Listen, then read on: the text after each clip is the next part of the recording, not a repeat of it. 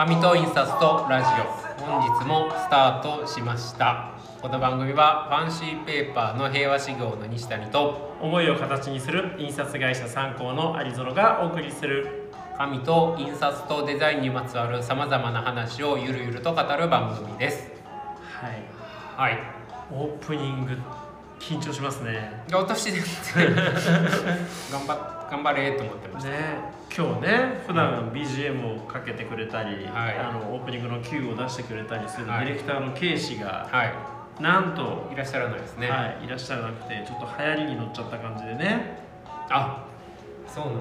ちょっと流行り、まあ、やっぱ流行に敏感な方なんで、そんなタイプじゃないと思ってたんですけど、えやっぱりそうなんですね、みたいですねまあえ来週は？あどうでもえ？10日間ぐらいダメでしょ、ダメ？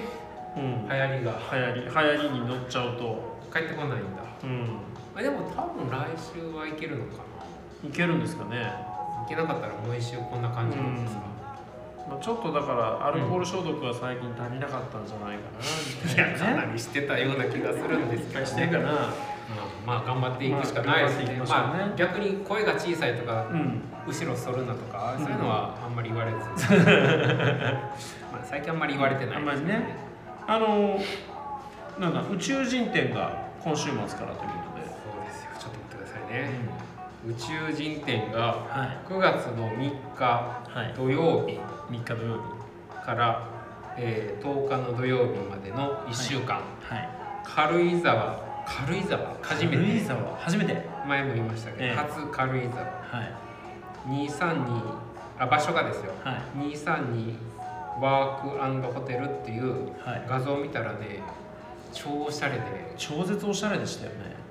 おしゃれで。あそこにあの宇宙人があっていいんですか？前ねあの新駒書店さんってすごい雰囲気のある、まああの古い家を、うん。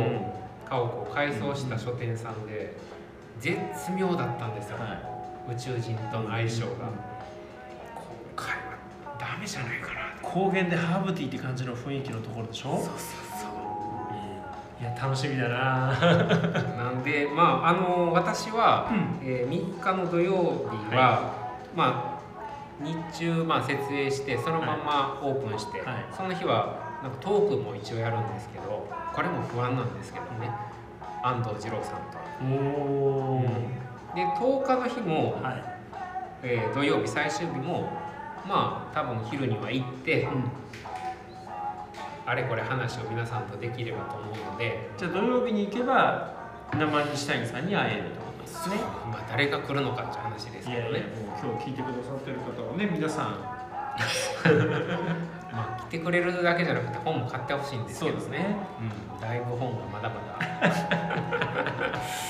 まあそんなことで、はい。えーえ今日が水やからもう3日後にはも宇宙人展う、はい、が始まるという。行ってまいりますので、はもしね近く来られる方が仮にあればぜひ寄っていただきたいなというふうに思っております。い、はい、ということで今日はもう手短にそうですね終わらせたいと思います。もう筋トレとかの話もしません。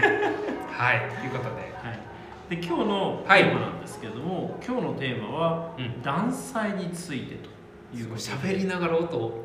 どう？なかなかでしょ？なかなかでしょ？これいやちょっと。すごい。え断そうそう断裁ね。断。裁うん。まあ髪を切る断裁なんですけど、まあ、うちの会社にも断裁機小型のものですけど、うん。ありますし、はい、ね、でもなかなかあんまりこう断裁のことだけを取り出してお話をしたことってうん。なかったんで、うん、だからまあそもそもうん。世の中にある紙のものってはいまあ何かしら断裁がどこかでされてるはずなんですけど。そうですね。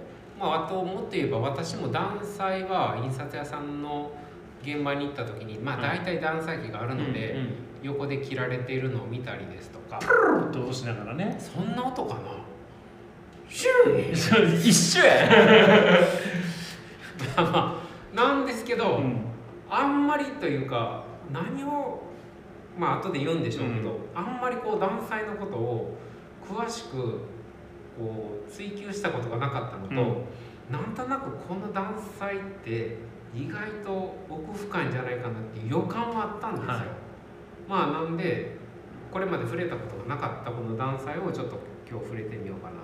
あなたの知らない世界。に近いですね。そう。なんですけど、はい。えー今回、うんまあご協力いただいたのがあの何笑うとこそれ？いや笑うところというかなかなかまあゲストではまだ出ていただいてないんですけどそうですね。まあ、その辺もあるんですけど、ええ。製本会社さんで、はい。江東区にある篠原志功さん、はい。まあね本当に何を今更みたいなうん。私が名前出すのもなんですけど篠原志功の篠原さんにはい。断裁のあれこれをちょっと教えてもらおうと思って、え。結構まあとはいえ軽い気持ちで聞きに行ったんですけどやっぱり深かった。いやすげえ世界だなと思って。なのでまあちょっとその深さをはい。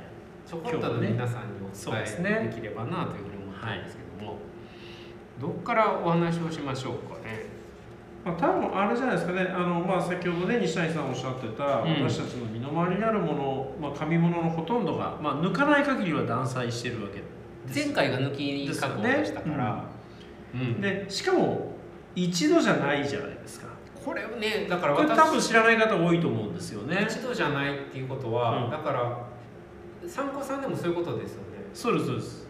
まずまずうちだと菊半裁なのではい。紙はまあ白黒板か、えー、菊半ですから、どちらにしてもその工場から出てきた段階の紙だとうちの印刷機には入らないので、だから直近で言うと、はい。平和仕号でホワイト PHO エンボスのうん、印刷見本を参考さんで作った時も確か主力半歳で白黒4歳じゃない4歳か、うん。4歳で入れてくださいっていう、ここでまず1回目。1回切られてますよね、はいで印刷をして、はい。はいまあ、いわゆるすり本と呼ばれる状態になりますよね。すり本はそれを製本する前にまあその製本の形にもありますけど基本的には1回断裁をしますよね。いトンボで切るトンボで切ったりとかこれで2回目。2回はい。目で本になってはい。3回目仕上げ断裁。中閉じとかでもそうですね。あの真ん中の部分がはい。だんだんこうちょっとずつ飛び出してき飛び出してちゃうからあの部分を最後、はい。えー、断裁でこれで3回。3回場合によったらねもう1回ぐらいするようなうん工程もありそうあったりするので、まあ、そういう意味ではその必ず断裁工程はあるししかも1回じゃないっていうのがうん。まず1つ目ですよね。さっきのだからうん。加藤さんでいう抜き加工でさえうん、やる前に抜き加工する前にやっぱり立ってたりそうですね。えーはい。立つって言い方あれ切ってたりしますからね。そうかだからそっかだから製本屋さんにも断裁機はあるしうん。抜き加工屋さんにも断裁機があるし。東北仕事者さんにもあります、そうですよね。印,、まあ、印刷会社で製本部門を持ってれば、まあ、それは製本会社と同じだから、はい。まあ、いいとしても。だから結構いろんな局面で断裁機って置いてありますよね。そうですね。だからそんなのに全然断裁のことをうん。分からずに早もう20年近く来たんで。この業界にいたと。そうじゃあまずその断裁がどんな場面で、まあ、今その3回ぐらい切るって話ありましたけど、はいはい。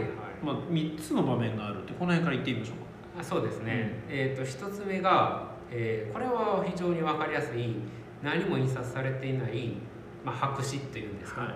あの紙そのものを切るっていう、だから全版白黒板の紙を A4 サイズに切るとかっていうもの、で2つ目が先ほども出たうん。印刷されたものすり本っていうんですかね、はい。すり本を切る。はい。で3つ目がこれも先ほど出た、まあ、半製品っていう言い方を篠原さんはされてましたけど、まあ、最後製本されたりしたもののはい。仕上がり仕上げ断裁仕上げ断裁はい。をこれが3つ目。だからそうですね。場面としては大体大きく分けるとこの3つはい。があるということなんですね。で1個目は普通に紙なんだろう。これってどんなシーンで使われるんですか？例えば針箱屋さん？でも紙屋さんは基本これしか受けないですあよそっか。平和修行平和さんで大立ちするとかって言ったら。とか A4 に仕上げてくださいとか。まああーその後あれじゃないですか？あのレーザープリンターで通すとか、はい、いうのも主力全般から主力の B サイズから切れないわけですから、うんうんうん、100枚仕上げるわけにはいかないので、はい、うちは大体そういうオーダーの仕方があるんですけど、ね、これはねあのちょっと話が前後するのかもしれないです、はい、断裁機のよく上とか右とかに、うん、なんかこう電卓じゃないやな、ね、なんか文字を入力するような、はい、あの装置みたいなのがついてるんで、はい、あれであの例えば A4 サイズだったら210で、うん、なんかエンターを押してまた次、サイズを入力していく、これで白紙の紙はこれだけである意味もう完成できるんですって、そうですね、うん、だからまあそんなに複雑な話ではない、っていうことです、はい、問題はこの2つ目からですよね、はい、うん。どどんなところが複雑なんですか、うん、だからちょっと忘れてきました。ね 篠原さんがいろんなこと聞いたんですけど、うん、あのまあ基本的には、はい、あのもちろん計算していくんですけど、うん、経度なんですよ、はい、あの紙ってあの伸び縮みするじゃないですか、だから紙が伸びると計算通り切ろうとすると例えばですよあの一番端っこ紙の印刷が面付けされてる一番端っこのところが1ミリずれたら、印刷で例えば最終的に仕上がった印刷物が製本になって1ミリずれたって言ったらもうアウトでしょ。アウトですね。でそうすると計算だけで入力していくと、やっぱりずれが起きることがあるのでこの辺が後でまあちょっと詳しく言えればいいんですけど、あの実際は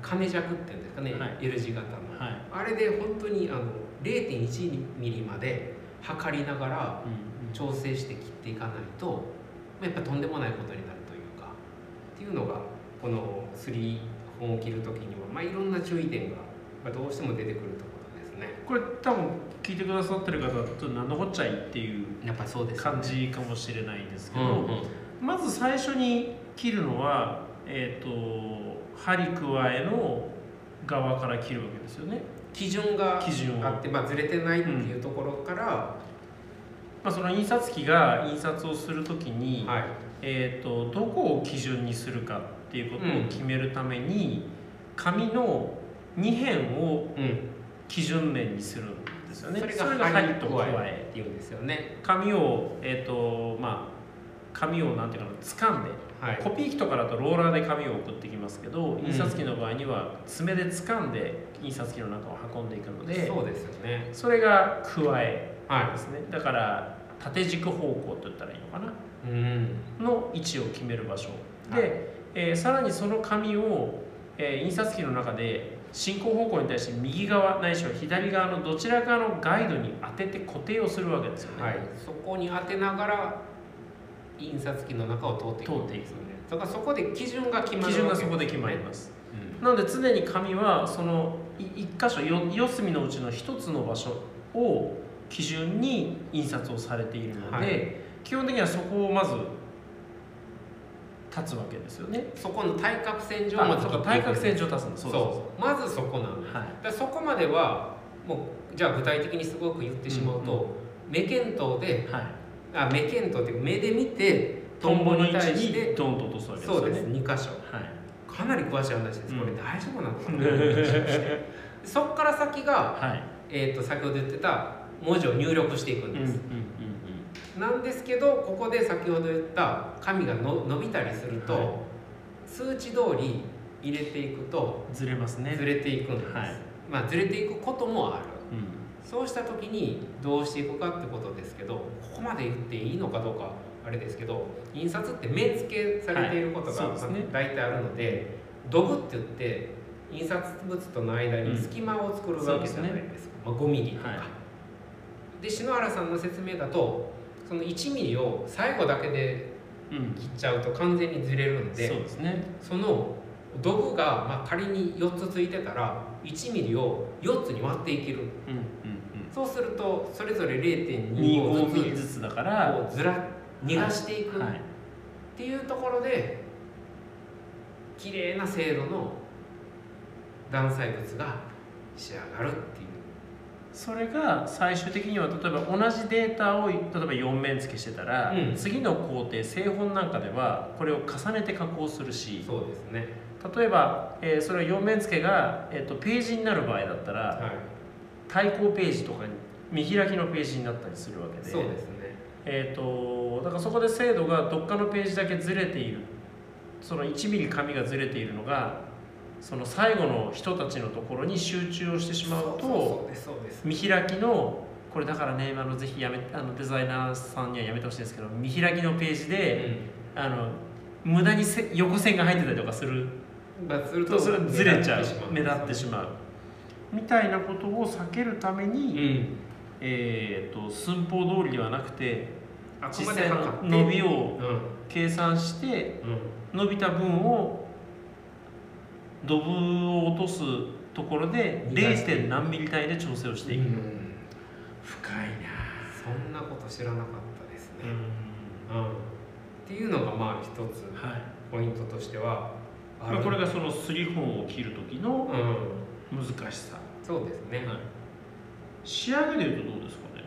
何で言いますと？仕上げ。仕上げ段階。仕上げで言うとまあうんだから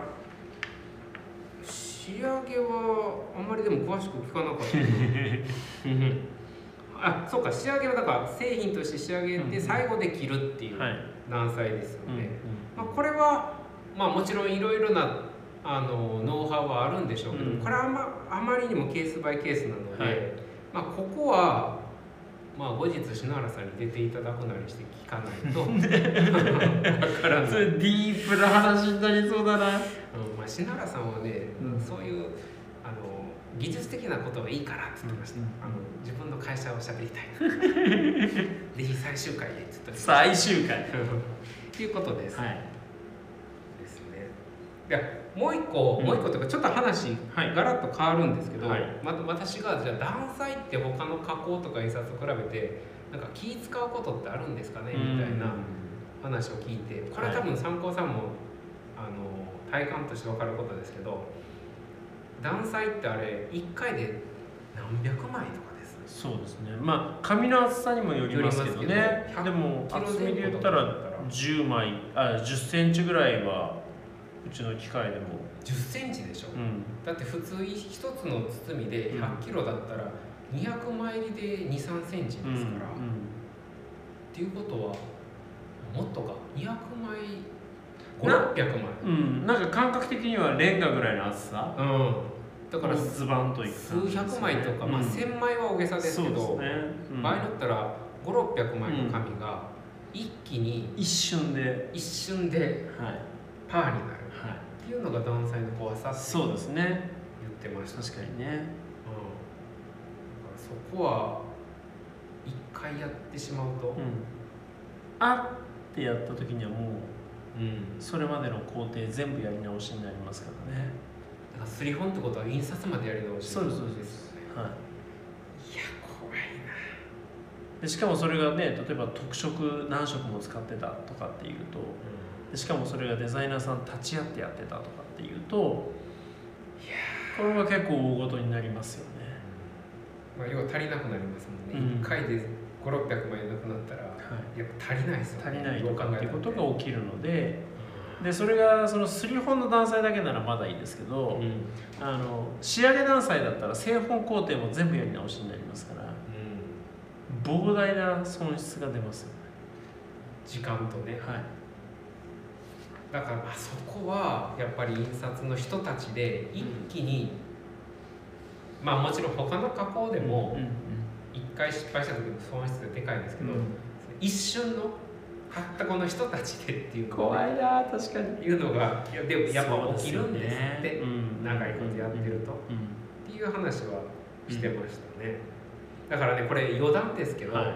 あのこれも篠原さんから聞いたんですけどベテランのやっぱりあのうん熟練してる人たちってあのさっき言ってたじゃあ金尺で測ってはい。数値入力してクランプって言ってあの、うん。こういう分値みたいなのを押さえて、はい。切るまでの一連の流れによどみがないんですでもやっぱりこうためらいが生じるとやったらと同じ作業を繰り返したり。本当に大丈夫かなとかそうでもそれはね私なんとなくそれは横で見てて、うん、この人同じことよくやってるんだからなんかゴルフとかで言うとやったら構えたり確かに。いつ打つんだみたいな。確かに確かに。うん。あれはねやっぱ怖いんですって。じゃあこれこう製本工場とかに見学に行った時に、断裁してる人が一回測って構えたはずなのにもう一回測ったとかっていうのは構えたりなんかなんかもう一回取り出して、うんうんうん、あのコンコンコンコンするとかね、はい、揃えたり。あれはね怖いんだ。怖いっていうかなんかためらいがあ、うん、まあ怖いんでしょうね。もう切っちゃったらね元に戻らないですからね、うん、だからそういうのも、うん、いや断裁ってタフじゃないとメンタルがしかも1回ミスって、次の人がどういうテンションで。確かにそうですよね。2回続いたら普通ちょっと、うん、立ち直れなくなりますよね、うん、でね印刷とかだったら、うん、1時間で1万枚とかなわけじゃないですか。そうですね。だから10だから1000枚するのに6分とかかかるわけでしょ？はい。でそれがものの2秒とかで、うんダメになるわけですよね。そうですね。なんかね篠原さんの話だと、うん、やっぱこの切る瞬間に歯が降りてる時にあーってなる時もあるんですって。へえでその時に止める方法もあるらしいんですよ、うんうんうん、でそれでこう助かったっていう時もあるんですけど。へえでなんか一回止めたんだけど、はい、もう一回なんかこう機械を動かす時にクランプかなんかでこう歯がスーッと降りてって結局切れたみたいな あるとかね、うんうんこれはもうやった人のじゃないとわからない心境だろうなっていうふうに思ったんですよね。もう一個、これはね私全く聞いてあそんなこと考えもしなかったって話を聞いてきたんですけど、はい、まあ、特に昔のオペレーターって言い方されてましたけどあの断裁ってそのトンボに従ってまあ切っていけばもちろんそれでいいんですけど、はい。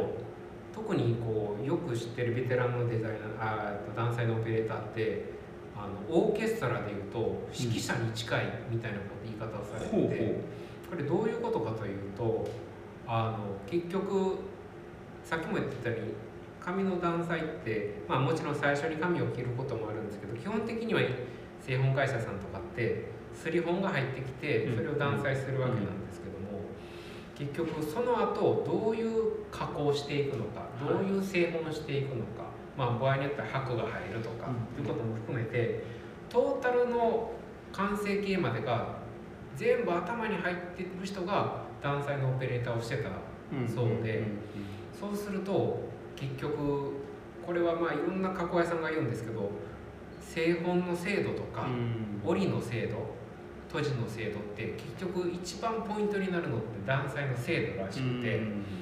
でもっと言うとあの例えばミスをしないような、はい、あの流れを作るとか効率がいいようなあの流れを作るっていうのもある程度全体の流れを知ってるオペレーターが切るとその後結構スムーズにいくことが多くて。逆にあのその辺のことがわからない人が着ると、はい、同じように着れてるように見えても後の工程の中で効率が悪くなったり、うん、精度がちょっとずつ変わってきたりっていうのでだからオペレーターっていうのはオーケストラの指揮者とかサッカーでいうと司令塔みたいな、うんうん、そういう人が特に昔のベテランの人になってたんですって。なんか見たイメージとやっぱだいぶ変わってきますよねそうするとね、うん今まで断裁の作業ってどっちかってぼーっと見てたんですけど、うん、次行った時はもう一挙手一投足で見てやろうと思ってね。なんか危ない仕事っていうイメージはね、やっぱありますけど。あれだけのね大きな包丁がバサッと降りてくるから、でねやっぱり昔で言ったら怪我される方も多い仕事だったし、うん、それ以上にこう全体を統括しているというかね流れを見てる人だっていう側面もあるわけですね。うん、それを初めてね、うん、ななるほどなと思いました。とはねこれは有園さんも多分参考さんもよく分かる話だと思うんですけど、断裁の刃って片刃なんですよね、うん片方しかない。